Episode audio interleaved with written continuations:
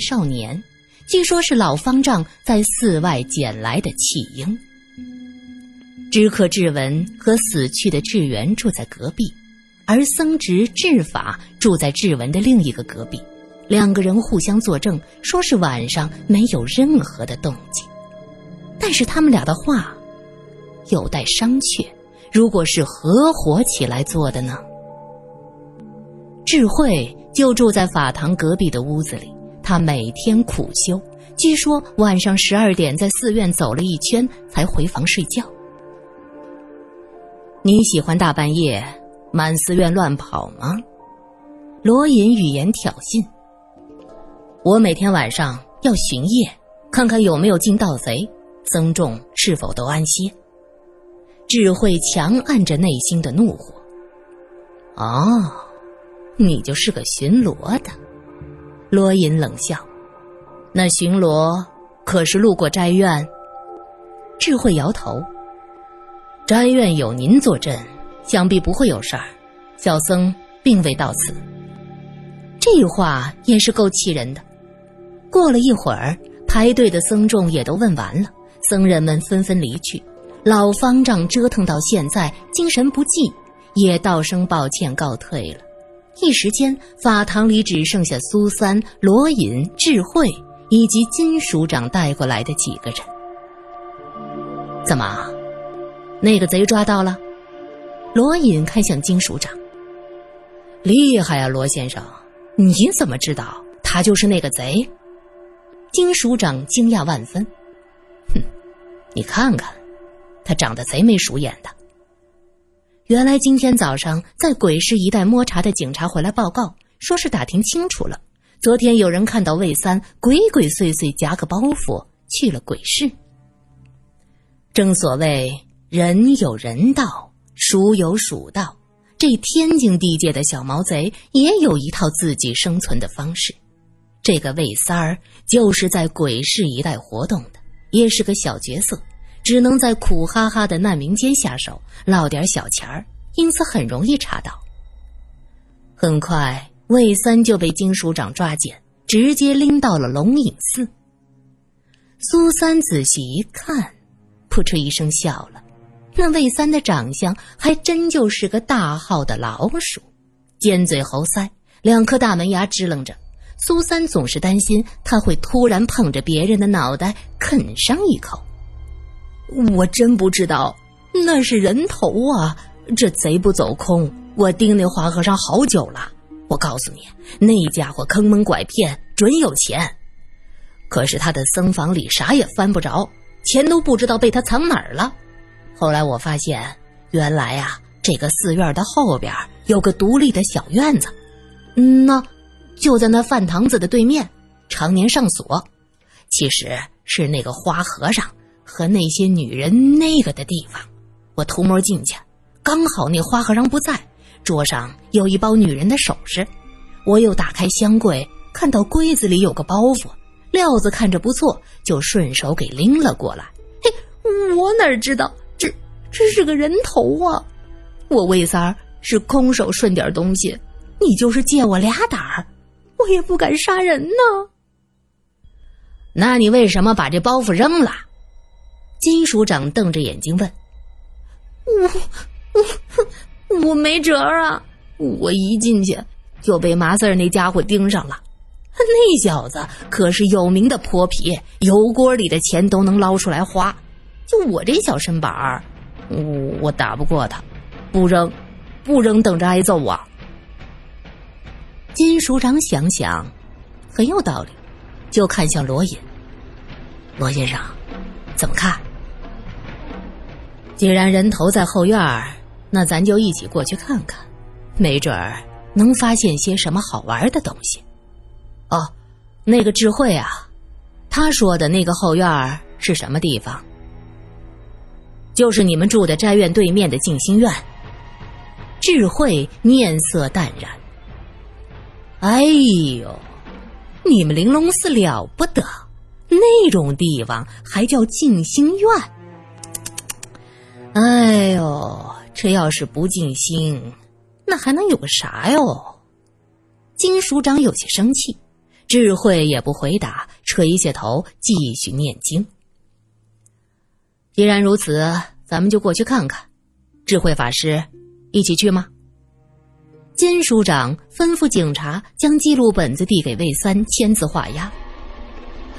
我，我就是个睁眼瞎啊。嗯，他们认得我，我不认得他们。魏三猥琐的笑了笑，按了个手印。然后对着金署长一抱拳：“署长大人，带你们过去之后，能把我放了吗？”哟，你还讨价还价了？不能放，他是个小偷。苏三指着魏三说道。金署长嘿嘿一笑：“丫头，你这你就不懂了吧？这种小毛贼是抓不完的。”况且呢，也没有苦主来告状，关他进去还得管饭。这种人呐，看到吃的没命的塞，我才不上当嘞。罗隐也是一直高高在上，处理的案件都是大案要案，从来不知道这底层警察接触的情况竟然是这样。他叹了口气：“我才知道，原来底层是这般难。”金署长。你真能干，哎，不敢当，不敢当。金署长抱拳，笑的是见牙不见眼。智慧站在门前一甩袖子：“你们到底去不去？”众人出了法堂，向着后院的路上，罗隐向金署长讲述了半夜的经过。金署长大惊失色，连声说抱歉：“哎呀，这都是我害的，二位啊！那今儿个晚上就去我家。”我给你们敬酒赔罪，让我媳妇儿做几个拿手好菜，咱们贴饼子闹小鱼儿。喏，包袱就在这院拿的。魏三指着静心院，罗隐问：“喂，和尚，钥匙呢？”智慧不说话，上前用力一拧，那锁竟然开了。好功夫呀！金署长特意看了智慧一眼。这静心院是个不大的四合院，因为是画家修来供奉祖宗灵位的，修建的特别结实，外墙又高又厚。进门后，院子里一股阴冷之气往人的心里头钻，是因为常年不见阳光的缘故。就在这儿，众人进了魏三指认的房间。苏三站在门前，就闻到了一股浓浓的檀香味儿和血腥味儿。苏三叹了口气，看来这儿就是案发现场了。屋子里一张大床，帘子半开着，床上盖着被子。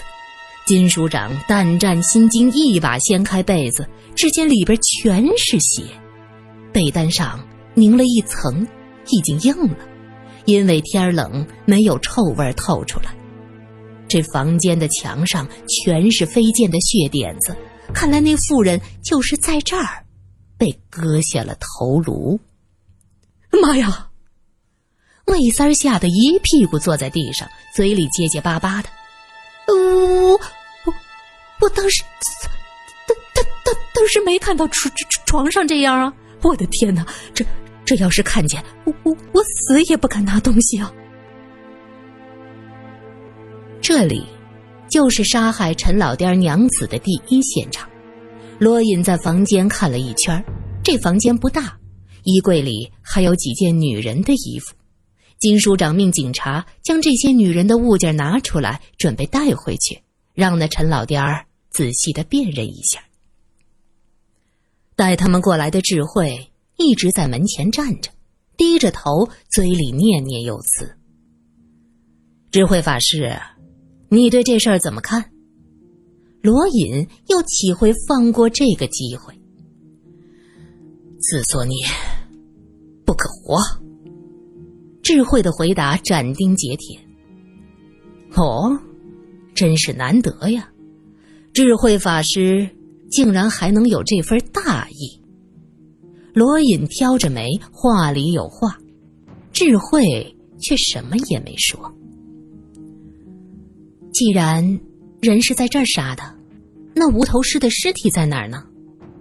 苏三皱着眉在房间里转悠，可是这屋子除了名贵的檀香味儿和血腥味儿，就没有别的味道。志远杀了人，怕被人发现死者是谁，于是将头切下，藏在柜子里，把无头尸运了出去。估计就是这个空档，魏三进来盗窃，将柜子里的包袱拎走。那么无头尸的尸体到底在哪儿呢？罗隐和金署长将目光投向门前，可是门口干干净净，没有一丁点儿的血迹，是被人清理过了吗？苏三看他们俩都蹲下来，仔仔细细的检查，就问道：“这里干干净净的，可是床上为什么会有血迹呢？如果是清理打扫，那床上不是也得清理干净？怎么会剩下？”自然是因为志源被人杀了，杀他的人并不知道这间屋子就是凶案的现场。对，就是这么个事儿。志源杀了那妇人，处理尸体的时候，这头叫魏三拿走了。他回来清理现场，只完成了门前的那一部分，就叫人给杀了。金署长一拍大腿，苏三看向智慧。这个和尚从带他们过来就在门前站着，手里念着佛珠，嘴里念着佛号。苏三问：“智慧法师，您对这件事儿有什么看法？”智慧抬起头看了看屋子里，先念了一声佛号，说道：“阿弥陀佛，自作孽不可活呀。”志远若真是杀人，那就是佛门的败类，死有余辜。最后那四个字像是从牙缝里挤出来，有点恶狠狠的味道。苏三心想，看来这个智慧还真是个正直的人，看不惯那些乱七八糟的。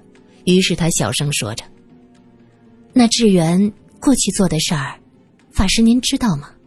就是那个。”求子的事儿，此事小僧并不知道。方丈年老，寺内的事情都交给几位执事，小僧并非执事，平日只看管法堂，对寺内的事情了解不多。这个理由，苏三有些难以接受。智慧见苏三面露疑惑，他苦笑道：“寺院和外面其实没多大不同。”有人的地方就有纷争。小僧虽然法号也是智字辈，但是前年才挂单的，不是方丈的正式弟子。原来这和尚也是流动的，铁打的寺庙流水的和尚，行脚僧到寺院投宿叫挂单，住下来觉得这寺院不错，想长期居住下来就叫常住。这个智慧和尚。就是从九华山那边过来挂单，最后留在玲珑寺常住的，也因此他和寺院那几个执事交情不深，平时也就是面子上的往来。原来如此啊！见你维护方丈义愤填膺的，还以为你是方丈的心爱弟子呢。罗隐对这个寺院所有的僧人都抱有最大的敌意，尤其是这个智慧。一脸假清高不说，好像还吸引了苏三的目光，这绝对不能忍。苏三见智慧这问不出什么，就走到院子里看看周围的环境。这时他发现，原来这个院子是紧贴着龙林寺的，从这院子后面的角门出去，就能到那块地。苏三看看这间房，又看看那个门，心里突然有了想法。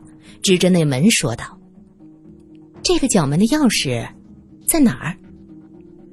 智慧看了苏三一眼，说：“应该是智源收着的。”罗隐笑道：“要什么钥匙？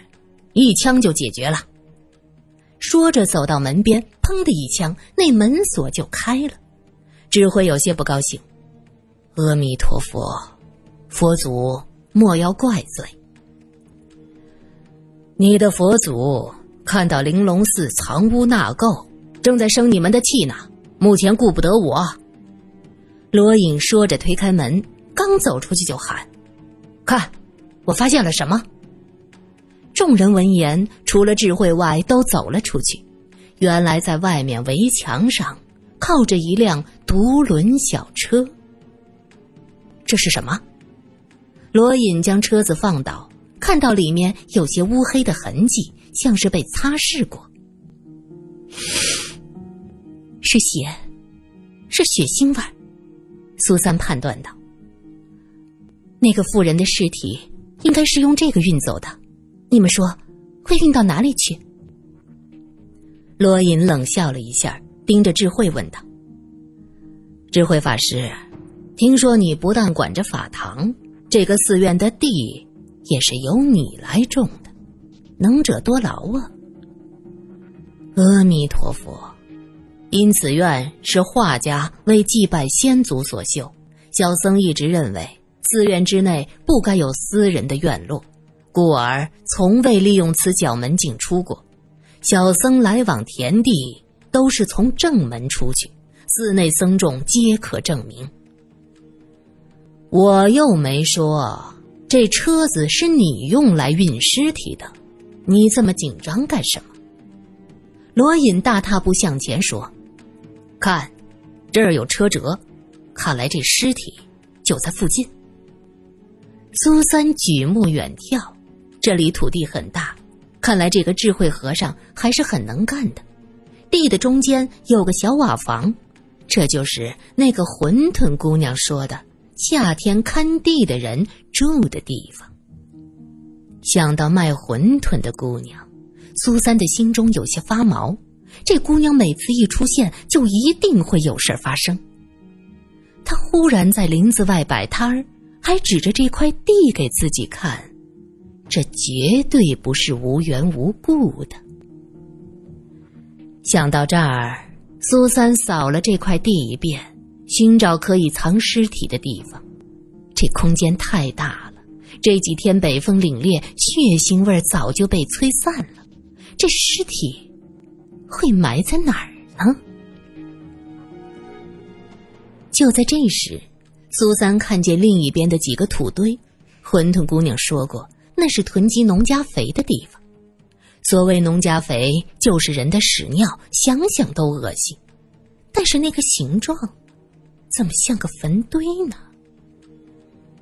苏三指着那堆土问道：“尸体有没有可能藏在那儿？”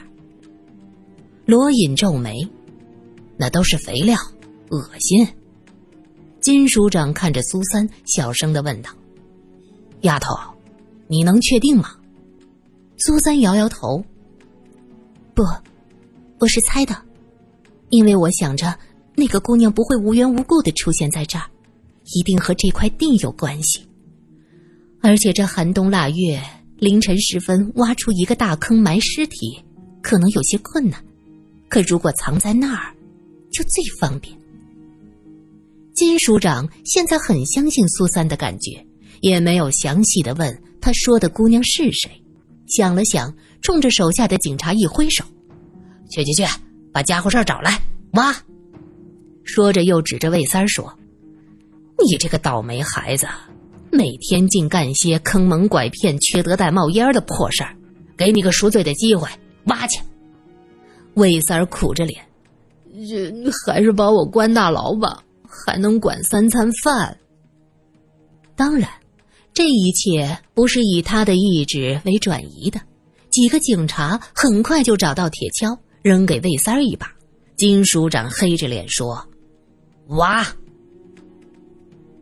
第一个肥料堆一挖开，那味儿直冲过来。苏三急忙捂住口鼻，罗隐也往后退了两步，用手拽了一下苏三，让他退过去。金署长却是眉开眼笑：“哎，这味儿够臭，这里头绝对有料。”魏三干呕了一声：“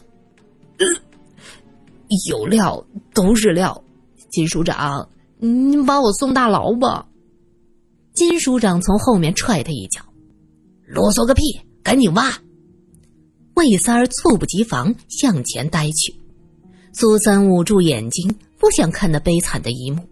只听到魏三儿一声哀嚎，马上就要扑向肥料堆，终于还是用铁锹支撑住了。季署长，你可真是心狠手辣呀！一个警察笑着跳到一边，魏三叫了一声“好险”，突然愣住，呃，这拔不出来了。废物，赶紧拔出来，别捣乱！你要是再推脱，我把你踢进去。魏三儿害怕呀，拼尽了力气往外一拔，用力太猛，一个踉跄，自己差点跌坐在地上。这时，他听到所有的人都惊叫了起来。